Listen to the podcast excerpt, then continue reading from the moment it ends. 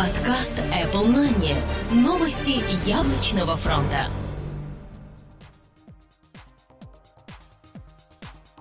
Всем привет, это 171 выпуск нашего новостного яблочного подкаста.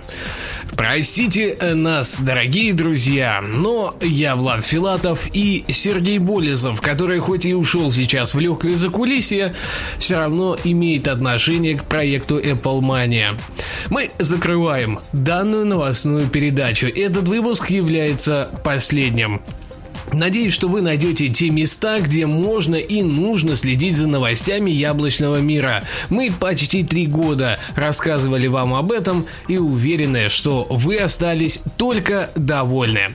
Итак, итоговый выпуск, и я передаю приветы по многочисленным просьбам. Звукографу Brain 021, Вячеслав Лагутин, Егор Семьянов, Алексей Вандышев, Андрей Калитников, под fm.ru, конечно же, наш незаменимый партнер, который и брал на себя участь размещения проекта Apple Mania.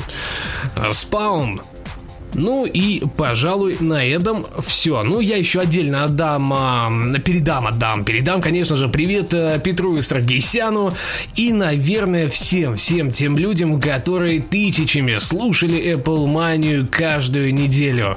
Это действительно очень приятно, это действительно знаковый проект для всего Рунета и для российского подкастинга в частности. Подкастинг русский жив и без Apple Mania он все равно выживет и, конечно же, проживет. Ну и отдельно, отдельно, чтобы никто не подумал, я передам привет Сергею Болесову. Я думаю, что ему будет э, интересно это услышать, когда он будет монтировать 171 финальный выпуск.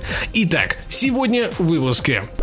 Количество пользователей iOS 7 очень быстро растет. Apple запатентовала дизайн всех новых иконок в iOS 7. Цены в русском App Store изменились. Похоже, iWatch и правда существует. Новые подробности о корпусе iPad 5. Apple Online Store теперь и в России.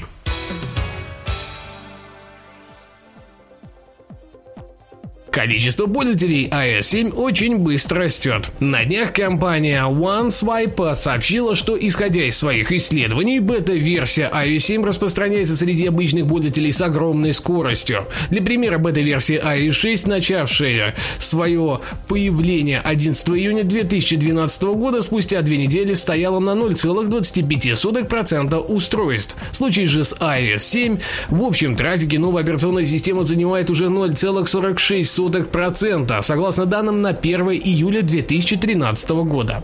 Из этого следует, что iOS 7 распространяется примерно в два раза быстрее iOS 6. Кроме того, издание сообщает, что из общего трафика iPhone iOS 7 стоит на 0,77%, а вот iPad 0,28%. Ну, естественно, учитывая, что новая прошивка вышла для него только-только. Если взять аналогичный замер iOS 6 в прошлом году, то мы получим 0,38% по iPhone и 0,19% по iPad. Похоже, даже на стадии бета-версии пользователи массово переходят на новый OS, даже несмотря на ее баги и проблемы. Apple запатентовала дизайн всех новых иконок iOS 7. На днях Patently Apple опубликовал данные о новых патентных заявках яблочной компании, касающихся плоских иконок iOS 7 в США и Канаде. Несмотря на то, что многие иконки претерпели лишь незначительные изменения, вы было решили, что необходимо обязательно запатентовать их, ведь конкуренты, привет дизайнеры Samsung, не дремлют и означает это, что компания Apple вряд ли будет менять их дизайн до релиза iOS 7. Напомним, что самой iOS 7 стоит ждать осенью этого этого года. Цены в русском App Store изменились. Компания Apple уже достаточно давно ввела рубли в качестве основной валюты для App Store в России. При этом общий порядок цен до этого никак не корректировался. Теперь же без лишних предупреждений яблочная компания внесла изменения в основной порядок расценок на приложение. Подъем оказался небольшим, но все же ощутимым. Наибольшая прибавка коснулась нижней планки в 33 рубля. Теперь данный ценник составляет 39 рублей. Вторая планка тоже изменилась с 66 на на 69 рублей. А вот ценники 99 и 129 остались без изменения. Все, что выше, естественно, тоже. С чем связана такая корректировка, не очень понятно. Нам же остается надеяться, что это не станет доброй традицией у Apple и повышение цен мы будем видеть не каждые полгода. Похоже, iWatch и правда существует. Последние полгода стало появляться все больше и больше слухов касательно умных часов, которые разрабатывает компания Apple. Однако подтверждающих данных так и не поступало, походя больше на предположения западных аналитиков. Теперь же можно смело утверждать, что разработка все-таки ведется. Компания Apple подала заявку на регистрацию торговой марки iWatch в Японии. Об этом стало известно из документов самого регистрационного ведомства, а устройство описывается как портативный компьютер и часы.